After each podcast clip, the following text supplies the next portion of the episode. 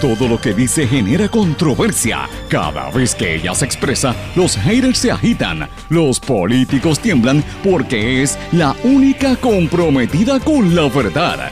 Periodista, bloguera, relacionista licenciada, analista de la noticia, escritora y le dicen la provocadora en las redes sociales. Y ahora comienza en blanco y negro con Sandra Rodríguez Coto. Bienvenidos a su programa en blanco y negro con Sandra para hoy martes 19 de mayo del 2020. Les saluda Sandra Rodríguez Coto. Le doy la más cordial bienvenida a esta hora de comentario y análisis de los temas importantes para nosotros en la isla y en el resto del planeta. Y hoy tenemos que preguntarnos, ¿van a soltar más presos a la calle? No, dice el presidente del Senado, Tomás Rivera Chats, quien anunció la revisión de todas las convicciones de juicios por jurado que no hayan sido tomadas por unanimidad. El cuerpo legislativo también aprobó ayer el Código Municipal, así es que hay noticias importantes llevándose a cabo en la legislatura. Mínimas las pruebas hechas en centros de adultos mayores de, en Puerto Rico para saber cuántos han contraído el COVID-19. La ex secretaria de Educación que enfrentaría un juicio en febrero del año que viene. Julia Kelleher reclamó su inocencia en las primeras declaraciones oficiales que emite y pide la desestimación de los cargos que pesan en su contra.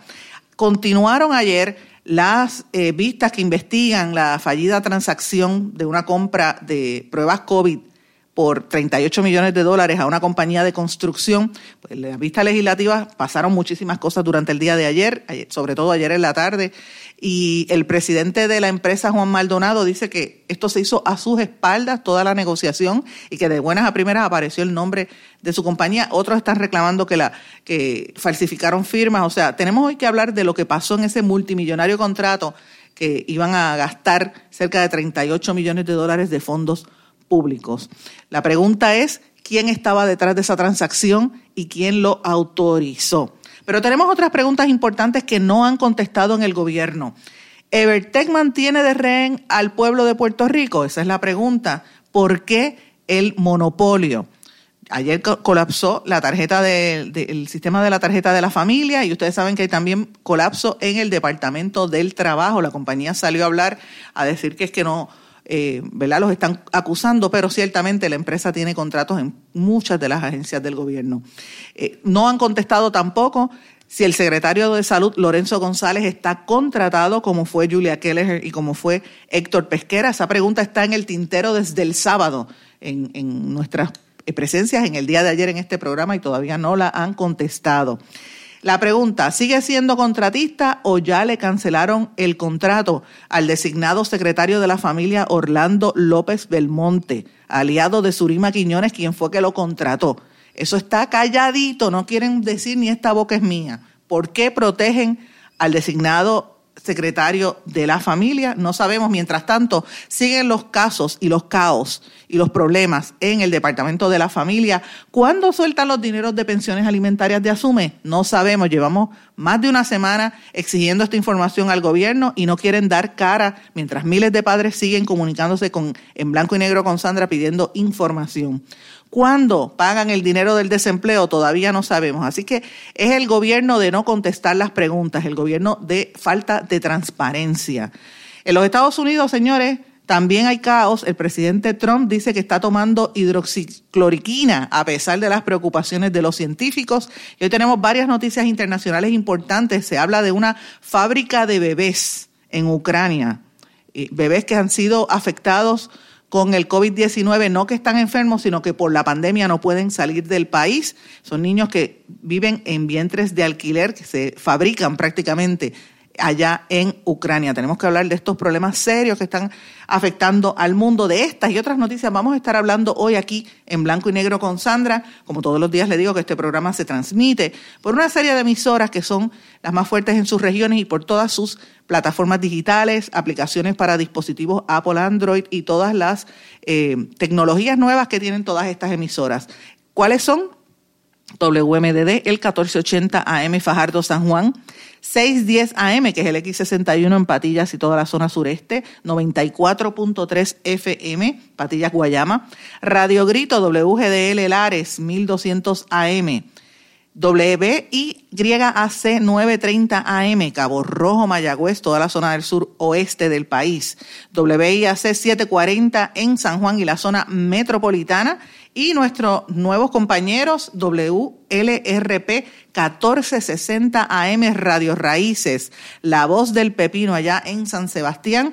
Como siempre, este programa también usted lo puede buscar a través de nuestros podcasts en todas las plataformas.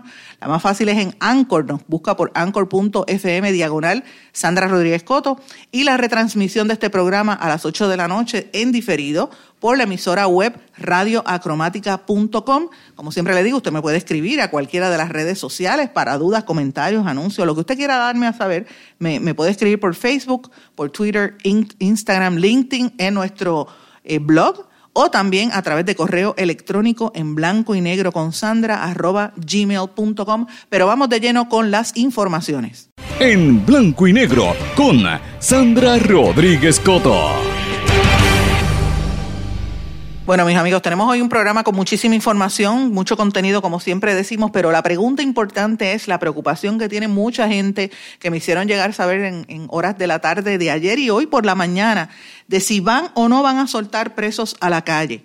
Con la situación que tenemos en Puerto Rico con menos policías, policías totalmente desanimados, eh, con presión y obviamente con las situaciones eh, del distanciamiento social, eh, y en, sobre todo en los pueblos del sur y, suroeste de Puerto Rico, que tenemos esta situación que sigue temblando la tierra eh, y hay muchos eh, policías que están teniendo dificultades en, esa zona.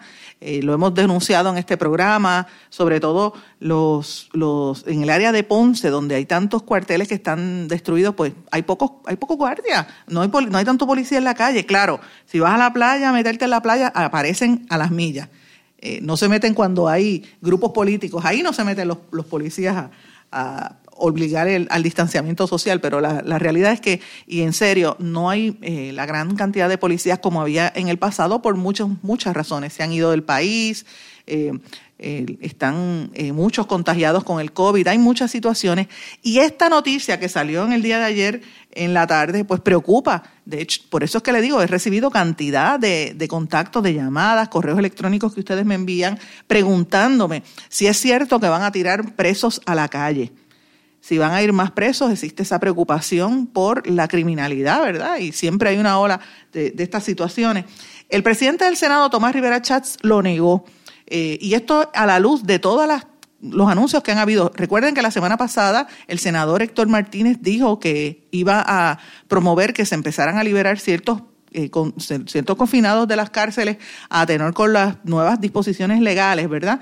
Pero ayer se hizo en, horas de la tarde una eh, se dio a conocer, ¿verdad? Una, una noticia importante con la aprobación del Código Municipal por un lado, que fue parte de eh, una serie de cumbres que tuvo la Federación de Alcaldes, eh, mayoritariamente, que es la federación, son los alcaldes del Partido Nuevo Progresista, y eh, otra serie de, cambios que hizo el Senado, que está proponiendo el Senado, específicamente revisar todas las convicciones de juicios que hayan sido tomados sin unanimidad.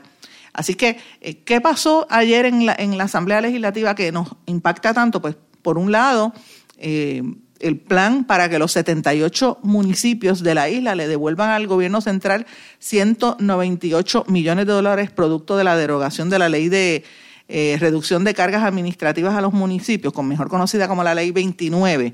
Esto pasó eh, aprobado por la ley de por la Junta de Control Fiscal.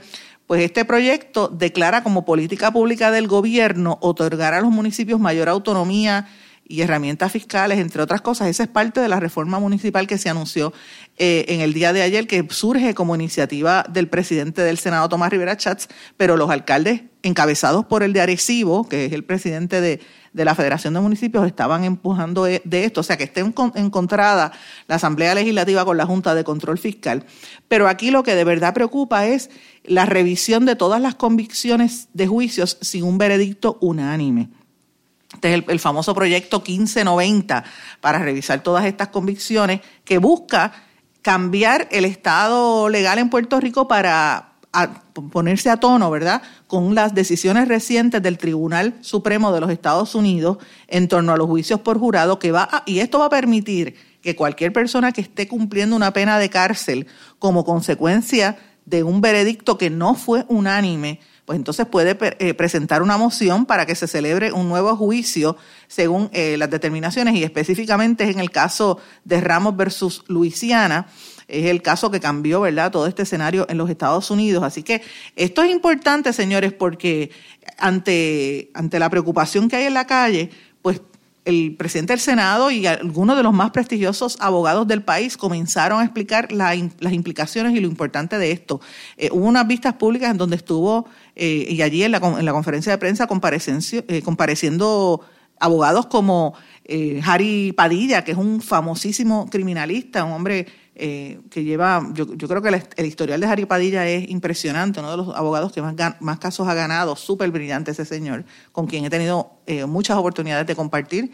El licenciado José Andreu Fuentes, que era mi amigo antes, ya no lo es, porque eh, ahora es abogado de, de Elías Sánchez y también fue abogado de la gobernadora Wanda Vázquez, aunque se identifica como popular, pero es un prestigioso también criminalista, hijo del expresidente del Tribunal Supremo de Puerto Rico, Andreu, eh, eh, Juan, eh, José Andreu, ¿verdad? también estuvo allí Leo Aldrich, el compañero periodista. Hubo una serie de, de abogados que estuvieron allí, pero ustedes tienen que escuchar lo que dice el presidente del Senado para para explicar el por qué van a, empezar este proceso amparándose en casos donde mucha gente ha sido convicta sin toda la información y utilizan como ejemplo el famoso proyecto Inocencia, donde se han liberado personas que han sido apresadas por años injustamente. Escuchemos parte de lo que dijo el presidente del Senado, Tomás Rivera Chats. ¿Cuántos casos podrían este, potencialmente verse afectados por, esta, por esta legislación? Bueno, eh, en honor a la verdad, los casos por que se ven en los cuales hay una convicción no son muchísimos. Eh, la inmensa mayoría de los casos se establece por igual de derecho. De eso la inmensa mayoría se lleva acá, se logra eh, una alegación preacordada. Así que eh, el número de casos de juicio por jurado con una convicción, o sea, con una condena, un 4 o un 5% es el estimado que han, al que hemos llegado. Tratamos de conseguir datos más específicos eh, fueron solicitados, ¿verdad? Eh, y no los hay, pero, eh, Maricarmen, ¿cuántos son? Es una pregunta muy válida, pero hay otra pregunta que todavía tiene mayor rigor. ¿A cuánta gente queremos tener condenados con un juicio que no se llevó conforme a la ley y al derecho? Yo no quiero tener a ninguno. La pregunta en, un país donde la democracia debe de regir es si queremos tener a alguien condenado en un proceso que el Tribunal Supremo de los Estados Unidos y el de Puerto Rico han dicho que no es conforme a la Constitución. Yo no quiero tener a nadie. ¿Y para el, proyecto de inocencia que se, está desarrollando y que ha, y que ha tenido eh, éxito y casos notorios casos notorios que, donde todos estamos solidarios con las víctimas, todos tenemos ¿verdad? muchísima eh, solidaridad y, apoyo a las víctimas. Se demostró que, que fueron condenados personas que no debieron serlo, con pruebas científicas. Entonces, toda alguna gente dirá, ah, van a sacar criminales a la calle. Nosotros no estamos sacando a nadie a la calle, nosotros estamos diciendo que tiene que haber una sola regla para todos los ciudadanos y respectivamente si son carismáticos, no son carismáticos, si nos parecen buenas personas o no nos parecen buenas personas. Y para tenerlo claro... Después de todo, nuestra aspiración debe ser que ninguna persona inocente esté cumpliendo. Lo que han dicho es que la decisión de abril no es retroactiva. ¿Lo estarían haciendo retroactivo mediante este proceso? No, no, no, no entra en ese tema y entonces lo que hacen es que interpretan otra jurisprudencia que dice cuáles son, a cuáles le aplica retroactivamente para mí, eh, y lo, creo que lo conversé con los compañeros, eh, el compañero Pablo Colón eh, lo trajo de la perspectiva histórica desde la aprobación de la Constitución y unos datos, y yo le decía a él, y, lo compartí con algunos compañeros de este grupo, para mí los casos finales firmes lamentablemente son, lamentablemente son de las personas que fallecieron y que no van a poder reivindicar su derecho. Pero cualquier ciudadano que esté vivo, que esté cumpliendo de alguna manera dentro o fuera de la cárcel, eh, y quiera eh, hacer el planteamiento, no podemos ignorar eso. El proyecto de inocencia nos demostró los errores que, o las deficiencias que tiene nuestro sistema judicial y de procedimiento criminal. Y el caso de Ramos y el caso de Torres, Ramos en el, Tribunal Supremo, y el caso de Torres en Puerto Rico, nos ha dicho que tenemos que atender correctamente los juicios privados. Señores, dicho de la manera más simple, eso es exactamente lo que estamos haciendo. Ustedes escucharon al presidente del Senado, Tomás Rivera Chávez, en la rueda de prensa en el día de ayer. El audio estaba fatal porque es la realidad. Ese audio, ese salón de audiencias es, bien grande y hay un eco enorme y siempre pues hay dificultad cuando se hacen eventos en el Capitolio allí. El problema es que es, un, es el espacio más grande donde mayor posibilidades hay de, de agrupar a más gente dentro del Capitolio. Así que eh, eh, la realidad es que fue importante lo que ocurrió durante el día de ayer y mm, además de, los senadores, obviamente, y del presidente del Senado eh, y los abogados que les mencioné, ayer hubo una serie de representación legal de, de algunas de las personas más importantes que lidian con este tipo de, de situaciones o, o, que representan la profesión legal en Puerto Rico eh, y sobre todo a, tenor con todos estos cambios que se están dando a nivel del Tribunal eh, Supremo de los Estados Unidos. Entre los que estuvieron presentes en la conferencia de prensa de ayer estuvo la ausente secretaria de Justicia, Denise Longo Quiñones, y yo digo ausente porque esa señora ha estado callada en los procesos eh, más, más importantes. Yo estoy en récord diciendo que ella ejerce una justicia chapucera porque prácticamente eh, hizo una basura de investigación en, el caso de, los acusados del chat de Telegram, que lo refirió al FEI, un montón de cajas, pero no dijo absolutamente nada para proteger a los corruptos en ese, en ese caso. Eh, pero ella estuvo allí, dio cara. Estuvo también el procurador general Isaías Sánchez, estuvo la jefa de fiscales Arlene eh, Gardón, pero también estuvo una serie de abogados importantes del sector privado y de la academia, tales como Félix Vélez Alejandro, que es el director de la Sociedad para la Asistencia Legal. Estuvo el licenciado Julio Fontanet, que es el decano de la Facultad de Derecho de la Universidad Interamericana, que también presidió el Colegio de Abogados, y ustedes conocen toda la trayectoria de Fontanet, particularmente con el proyecto Inocencia, que ha sacado de la cárcel a tanta gente que estuvo injustamente eh, apresada, ¿verdad? Siendo inocente, precisamente por disposiciones como esta, ¿verdad? Unos juicios que no estuvieron de acuerdo los, los jurados.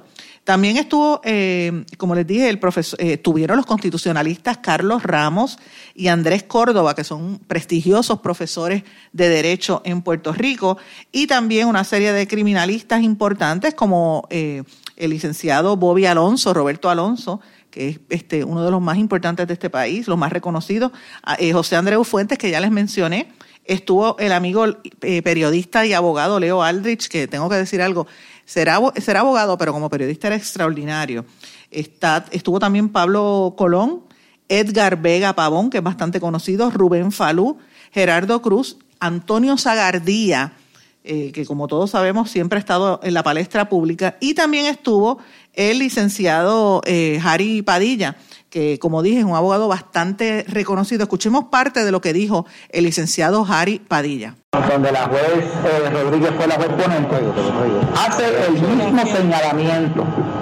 Sin embargo, la realidad es que la doctrina constitucional permite que los estados entiéndase también incluyendo a, Puerto Rico, pueden conceder mayores beneficios que lo que podría dar una disposición constitucional. Y lo que le estamos recomendando al Senado es, y, a las cámaras legislativas de Puerto Rico, que se apruebe legislación haciendo retroactivo a toda persona que esté convicta por un jurado en una votación que no fue por unanimidad que sea retroactivo si está cumpliendo pena de cárcel o si está dentro de, de unas determinadas condiciones que señala el proyecto. Quiere decir que la posición de la comisión es que es beneficioso para la justicia de este país que eso tenga efectos retroactivos.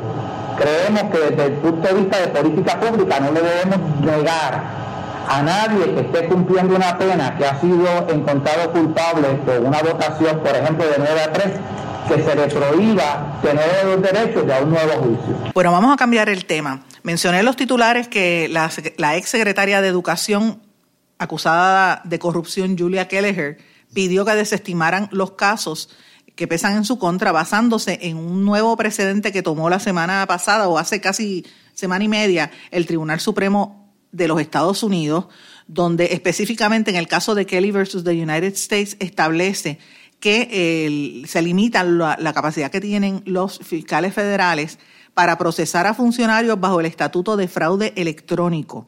Eh, y obviamente hay, hay, alegaciones, ¿verdad? Han salido públicamente en los Estados Unidos que esto tiene que ver para proteger a fiscales vinculados o relacionados al, al ¿verdad? a la administración Trump eh, otros han dicho, han dicho que esto le hace más difícil el trabajo a la Fiscalía Federal. Lo cierto es que los abogados de Julia Keller rápido vieron la oportunidad y por ahí radicaron un trío de mociones, ¿verdad?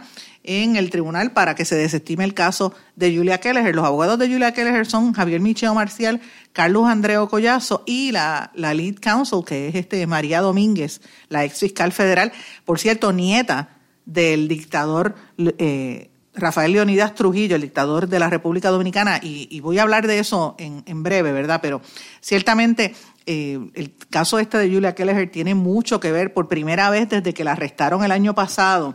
A Julia Kelleher eh, eh, emite unas declaraciones diciendo, ustedes saben que ella fue acusada el pasado 10 de julio, la arrestaron y se supone que tenga el, juicio pronto, ¿verdad? Pues ella dice que en estos 22 años de su vida ha estado trabajando por, la educación y que va a continuar en eso y dice que es inocente.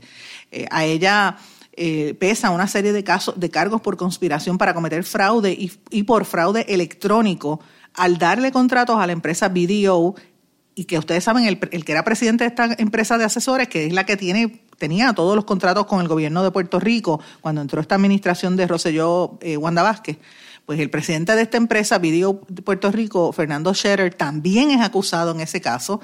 Y la firma Colón Ponce, que son las hermanas Glenda eh, Ponce Mendoza y Mayra Ponce Mendoza, que hoy en día están acusadas y aceptaron culpabilidad. A, ella se le eh, una de las alegaciones es que hubo contratos por 13 millones de dólares y 95 mil dólares eh, respectivamente. Así que hay que ver qué va a pasar. en este caso, los abogados de Keller dice que no hubo un esquema para obtener, dinero ni propiedad eh, eh, del gobierno, así que ella es inocente. Si la desestiman el caso, pues esto tiene mucho, va a tener unos ribetes políticos indudablemente en toda esta situación. Mientras tanto, la Fiscalía Federal salió, dio cara hoy en el periódico El Vocero con la compañera eh, Melissa Correa, que lleva años cubriendo, más de 20 años cubriendo esa fuente noticiosa allí en el, en el Tribunal Federal, y le, da una, le hace una entrevista al jefe de, la fiscalía, Stephen Muldrow, que es el nuevo jefe, ¿verdad? Eh, que vino a, sustituir a Rosa Emilia Rodríguez, parte de los bandos que hay dentro del Tribunal Federal. Ustedes saben que hay dos bandos allí, o por lo menos estaba el grupo de eh, Rosemilia y, otro grupo y se atribuye a esa pugna terrible que había internamente el hecho de que el, jefe del FBI aquí se fue entre otros. Y ha, habido mucha polémica internamente, pero lo cierto es que este nuevo jefe de Fiscalía Federal está hablando de los cambios que va a implementar y de eh, los cambios que ha habido a nivel de personal. Unas designaciones que, ha hecho, eh, designó a, Ramírez a un puesto, también designó a Henwood como fiscal, como nuevo jefe de la división criminal, Miriam, Miriam Fernández en, en el área de cobro de activos y lavado de dinero y Irby en la sección de fraude financiero ha hecho unos cambios, ¿verdad?, para acomodar su grupo y dice que vienen eh, una serie de acusaciones. Dice que están bien, que el, que el jurado, el, gran jurado está sesionando. Se detuvo un poquito por la cuestión del COVID, pero ya están sesionando. Eh, y también anunció que nombró a la fiscal Nova para la coordinadora del, Task Force de la vejez que hay una serie de, dificultades, sobre todo en cuanto a eso, ¿verdad? Los viejitos que están abusando de ellos y de a nivel eh, financiero y a nivel eh, físico y, de vida también.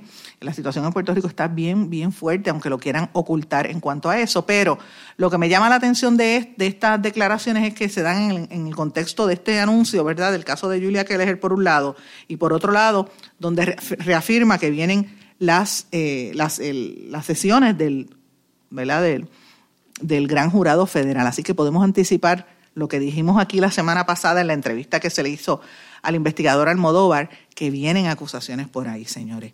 Va a haber movidas, va a haber movidas en las próximas semanas y meses del Tribunal Federal, la Fiscalía Federal en Puerto Rico. Vamos a una pausa, regresamos enseguida. No se retiren, el análisis y la controversia continúa en breve, en blanco y negro, con Sandra Rodríguez Coto.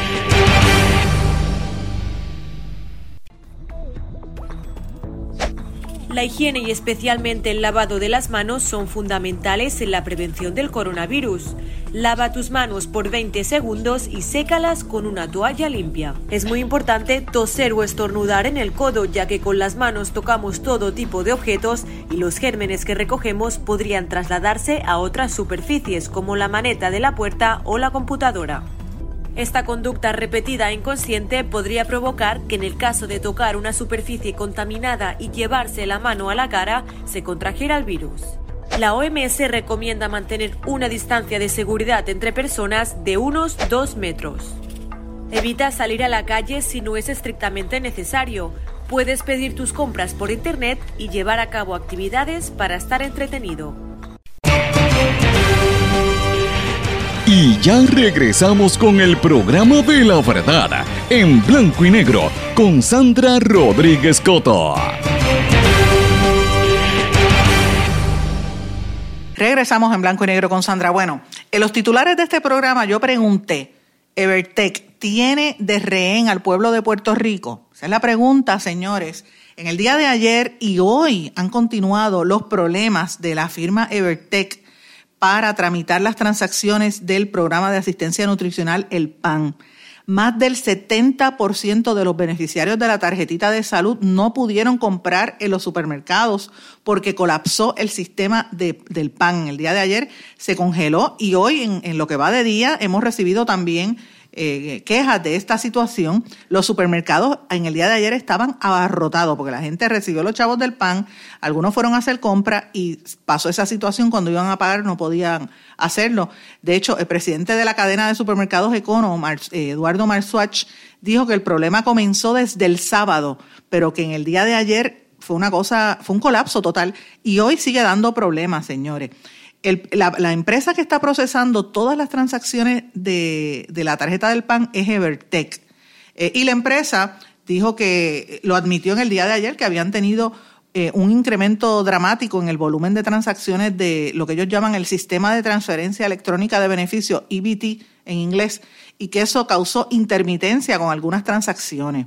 Lo cierto es que eh, más del 70% de las transacciones tuvieron problemas, no solamente en la cadena de supermercados Econo, también en los supermercados a granel, en los supermercados eh, Amigo, que pertenece a, Walmart y Sam's, eh, y también en otras de estas cadenas como Walmart y Sam's, a mí de, ¿verdad? además de otras.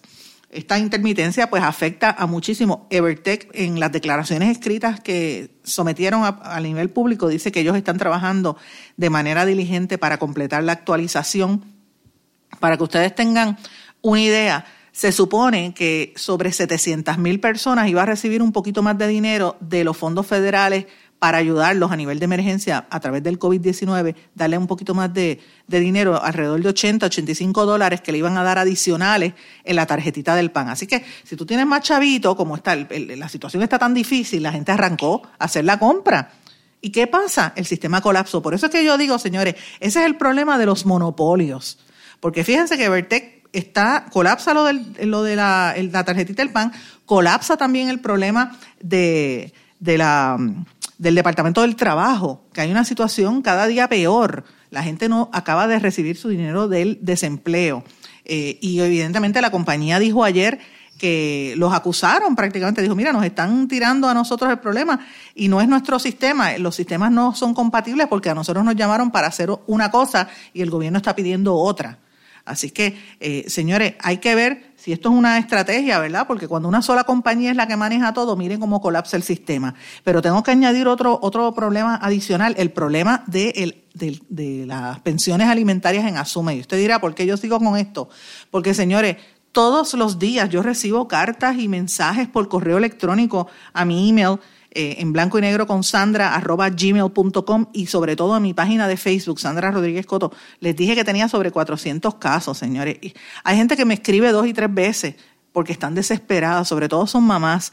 Hay una que me escribió ayer con, con una situación que de verdad yo yo explico esto y uno dice, ¿dónde está el, el sentido de urgencia del gobierno? O sea, como que no le prestan atención a una situación tan triste cuando una persona está en una desesperación tan grande porque no tiene, no tiene con qué comer, no tiene con qué darle comida a los niños. Entonces, ¿quién es el que está detrás de todo eso? ¿Cuál es la compañía que, que, que plantea esta dificultad? Pues miren, Evertech, ustedes saben que en este espacio nosotros dijimos, y lo hicimos públicamente en la entrevista que le hicimos a la señora eh, Tamara González, la profesora, eh, profesora de, de, eh, la Universidad de Puerto Rico, ella hablaba de, esta situación y, nos dijo que el problema principal había sido Evertech. Escuchen esto.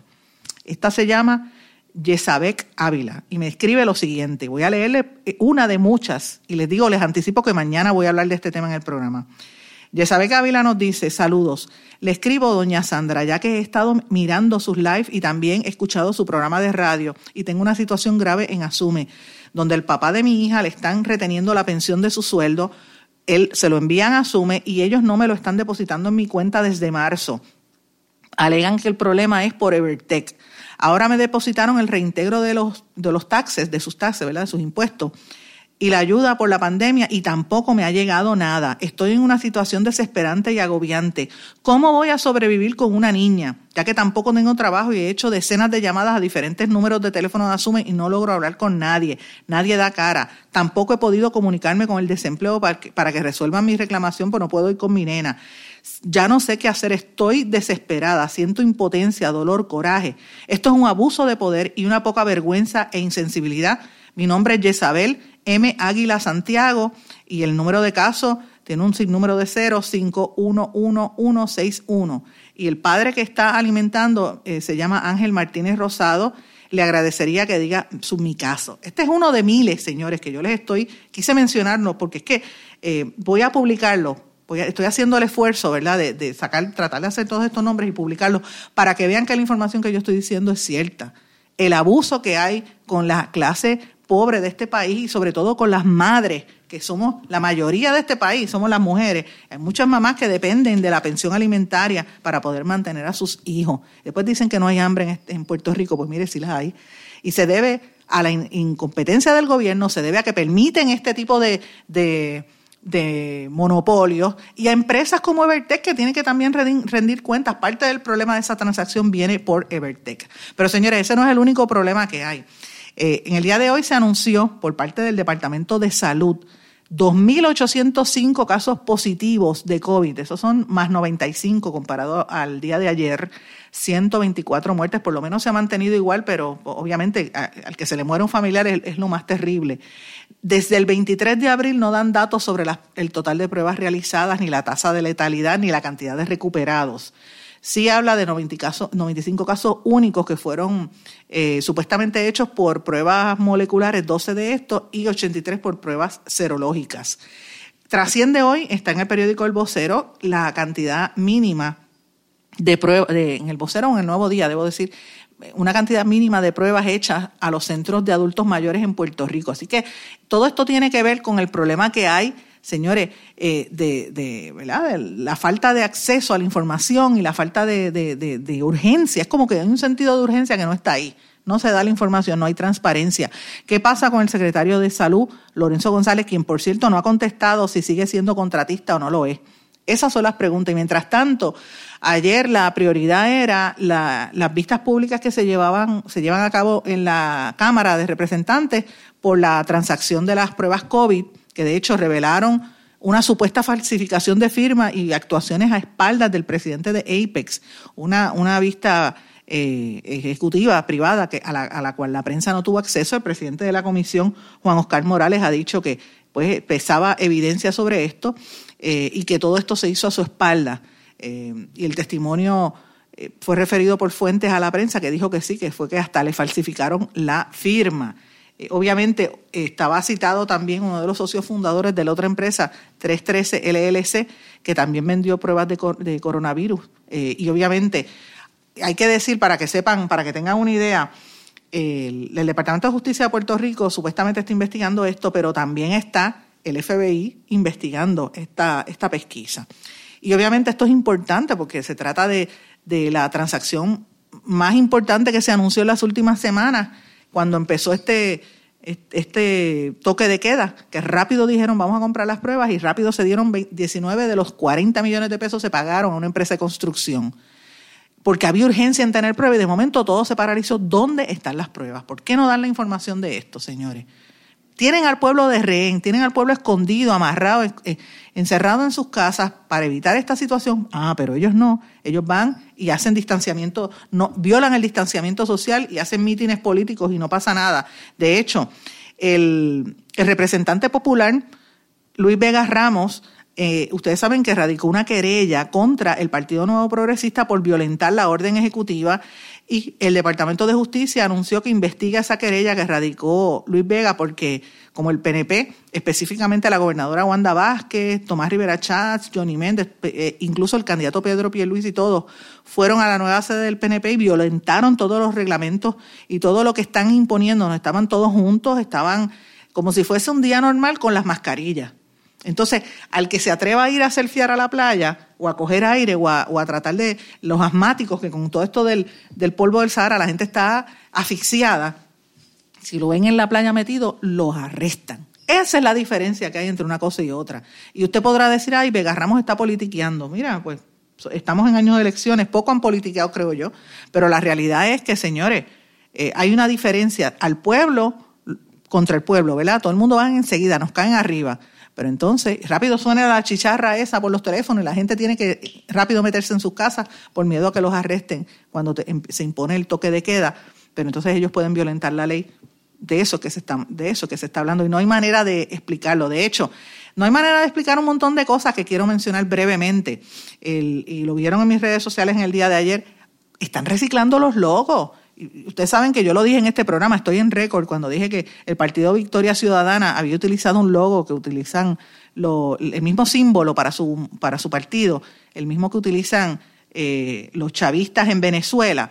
Pues mira, me llega a, me traen el nuevo logo del sí que va a utilizar el Partido Nuevo Progresista con una estrella en el, como en vez del punto del sí pone la estrella.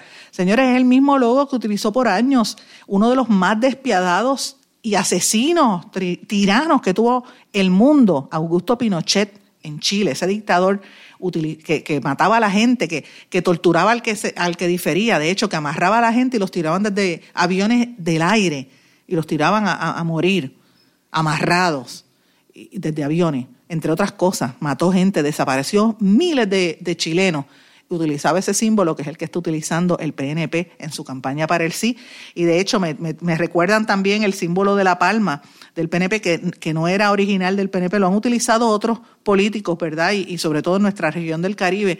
Pero quien primero utilizó la palma real como un símbolo fue precisamente el abuelo de la ex fiscal federal, hoy, hoy en día abogada de Julia Keller, eh, María Domínguez. Su abuelo era Rafael Leonidas Trujillo, uno, Leonidas Trujillo, uno de los más sanguinarios dictadores en la República Dominicana, del mundo, ¿verdad? Era el dictador de la República Dominicana y su partido utilizaba ese símbolo, señores. Eh, brevemente, tenemos que irnos a una, pausa, pero dos cositas que quería mencionarles antes de irnos a la pausa, que se me pasó ayer, darle la felicitación al Nuevo Día en su 50 aniversario, periódico al que yo le dediqué. Yo trabajé 10 años de mi vida en el Nuevo Día y tuve, guardo unos grandes recuerdos, mis mejores amigos y uno de los mejores momentos de mi vida, los viajes. Viajé muchísimo, muchísimo. Eh, fui incluso hasta corresponsal en varios países gracias al Nuevo Día. Fue una experiencia maravillosa, así que les deseo feliz aniversario. Y estén atentos porque pronto viene un foro que vamos a estar hablando, eh, me invitaron a que participe en el mismo, un foro de todos los salseros. Si usted es salsero, de la mata, como dicen, pues vamos a estar hablando de la situación de la, de la clase musical, ¿verdad?, en Puerto Rico, eh, con una serie de compañeros eh, periodistas, pero más que nada con el liderato de la salsa, Gilberto Santa Rosa, Don Periñón, eh, está allí Alex de Cast, bueno, Alex, está todo el mundo, el Salsero la Juventud, muchísimos músicos, Choco Horta, que es una de las que lo está organizando, les voy a dejar saber más adelante. Tengo que irme a una pausa, regresamos enseguida. No se retiren, el análisis y la controversia continúa en breve, en blanco y negro, con Sandra Rodríguez Coto.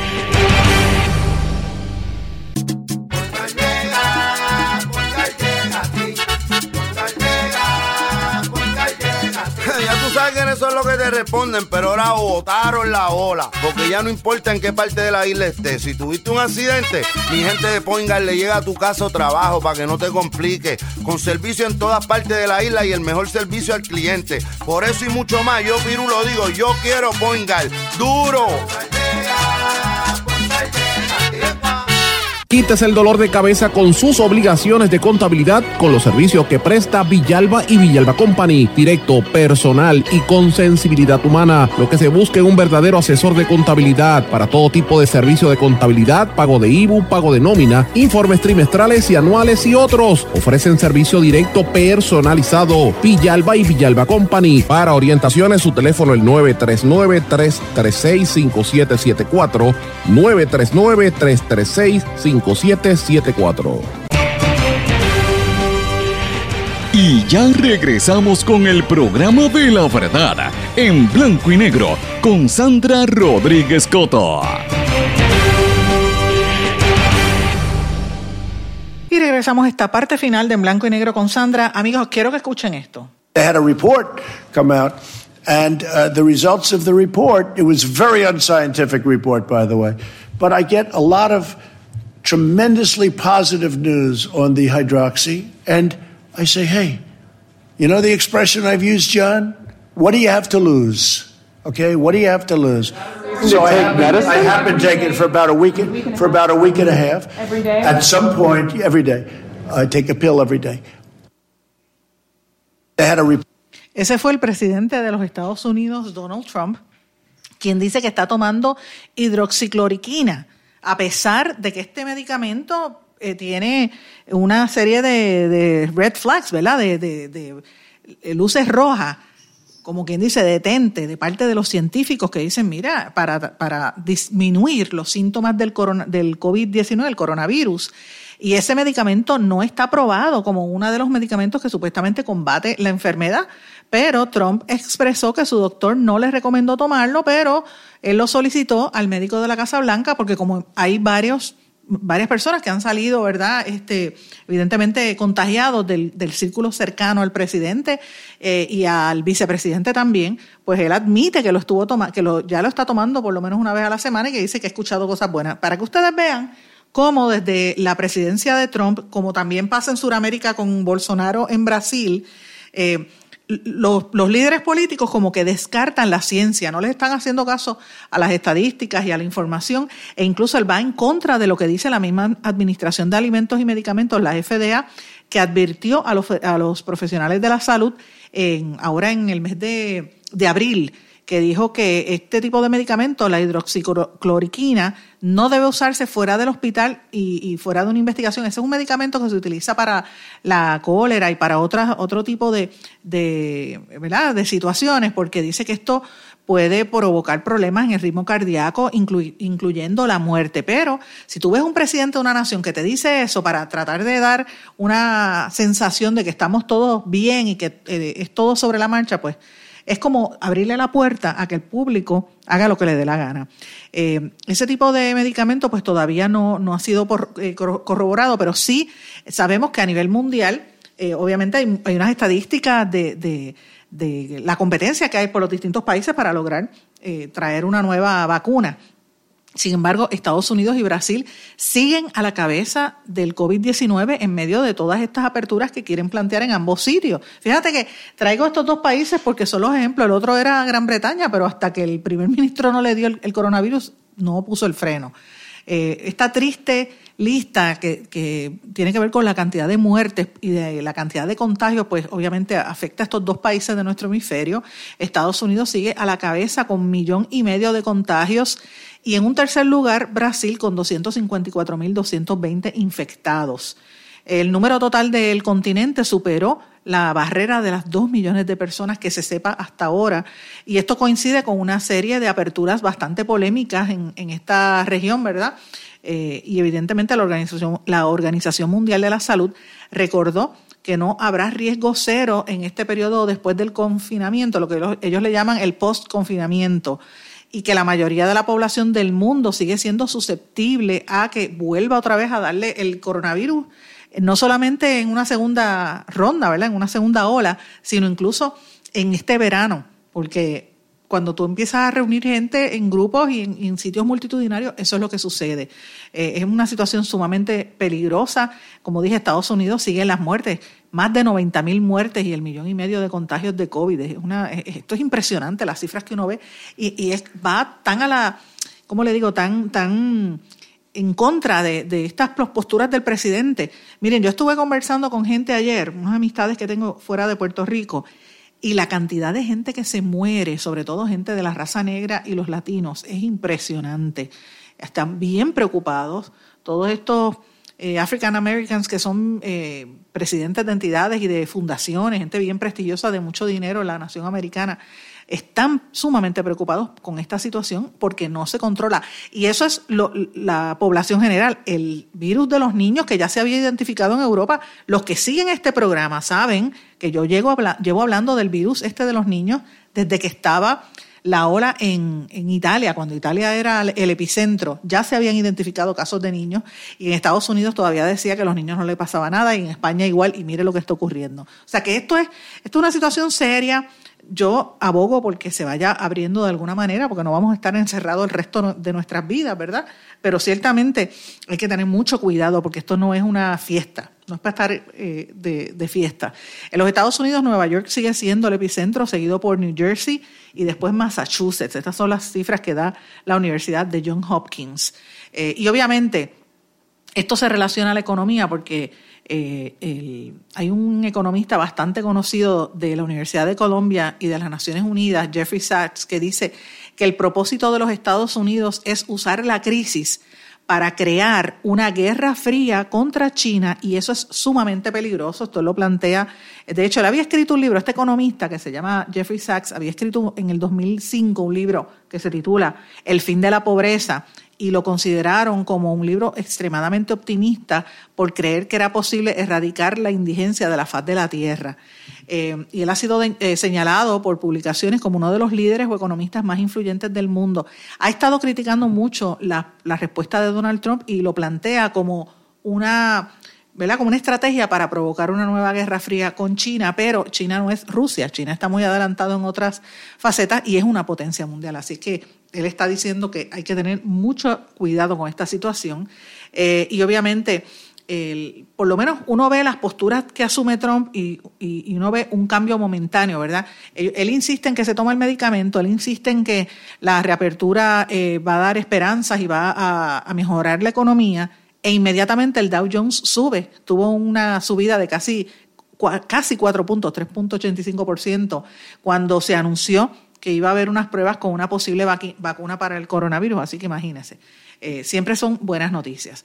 En América Latina, como mencioné en el día de ayer, la Corte Suprema salvadoreña suspendió el estado de emergencia que había dictado el presidente Nayib Bukele, quien había prescindido del Congreso para, eh, para decretar esto eh, del, estado de emergencia que él, quería decir precisamente por la situación del el coronavirus en su país.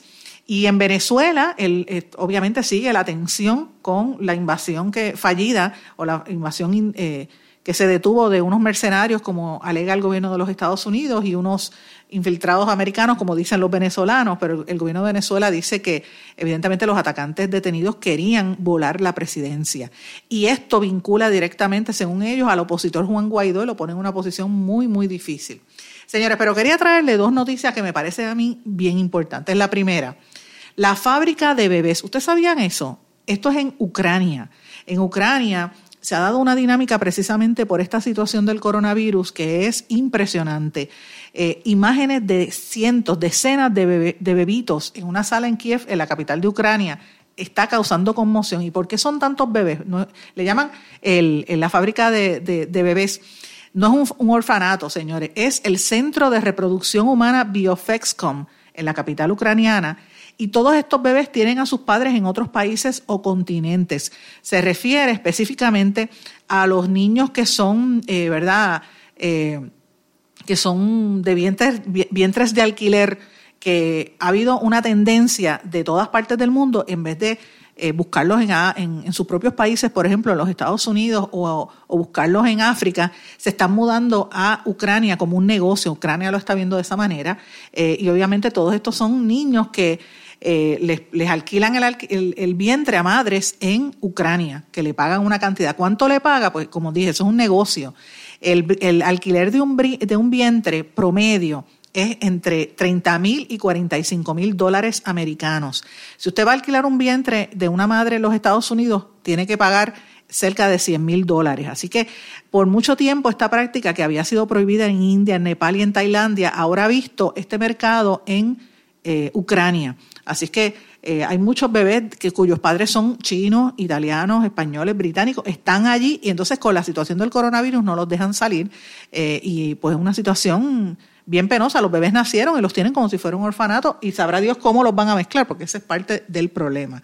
Señores, y para terminar el programa, porque tengo el tiempo bien contado, ¿cuántos de ustedes han visto la serie de televisión de los muñequitos de los Simpsons? Que yo creo que lo dan, me parece a mí en Univision, si no me equivoco, los Simpsons, como siempre dicen, bueno, eh, los Simpsons tiene esta serie que, que está, está como suerte, yo no sé, que ellos, ellas la pegan, ellos predicen todas las cosas. En el año, en el 2000, en el 93, debo decir, ellos habían eh, hecho un muñequito donde decía que iba a venir un virus misterioso de origen japonés, que ellos le llamaban la gripe de Osaka, que iba a llegar a Springfield, que es donde está este, Homero y los Simpsons, y que se iba a esparcir hasta que alguien lo lograba detener.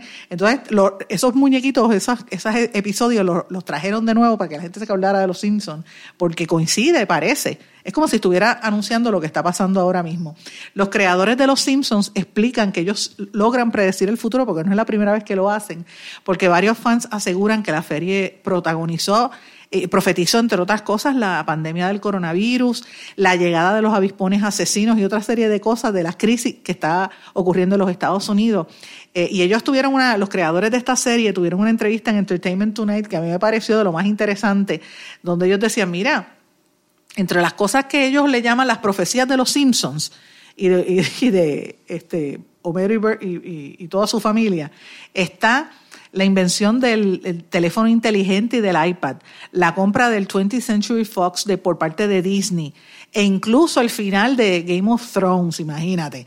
Eh, otro de los episodios, el que le dije ya, el de March encadenada, el virus misterioso de origen japonés, que yo el que acabo de decir de Osaka, eh, y los, los, avispones asiáticos asesinos. Así que eh, la voz, la Jardy Smith, que es la que le da la voz a Lisa Simpson dijo que esta habilidad de predecir en el programa simplemente se explica por el hecho de que lleva tanto tiempo emitiéndose que los guionistas no saben qué más inventarse y cuando de momento se inventan lo más loco, da la casualidad que eso es lo que sucede en el mundo. Así que eh, vamos a ver qué es lo próximo que va a predecir esta serie de los Simpsons. Ojalá que no sea el fin del planeta, sino que sea un planeta eh, equitativo, un planeta donde se respete la dignidad del ser humano y donde todo el mundo tenga la posibilidad de sobrevivir sin ser pobres y sin, sin estar sufriendo. Señores, no tengo tiempo para más. Tengo que despedirme por el día de hoy, no sin antes desearles a todos que tengan muy buenas tardes. Le doy las gracias por su sintonía eh, le doy las gracias por su apoyo y por todos los mensajes que me siguen enviando. Y, y ahora que tenemos también a Radio Raíces, a todos los que me han estado escribiendo desde el Pepino, desde San Sebastián del Pepino, gracias por su sintonía también a ustedes. Desde allí y desde todo Puerto Rico me despido. Será hasta mañana en Blanco y Negro con Sandra. ¿Se quedó con ganas de más? Busque a Sandra Rodríguez Coto en las redes sociales o acceda a en blanco y negro.blogspot.com porque a la hora de decir la verdad solo hay una persona en la cual se puede confiar. Sandra Rodríguez Coto en blanco y negro.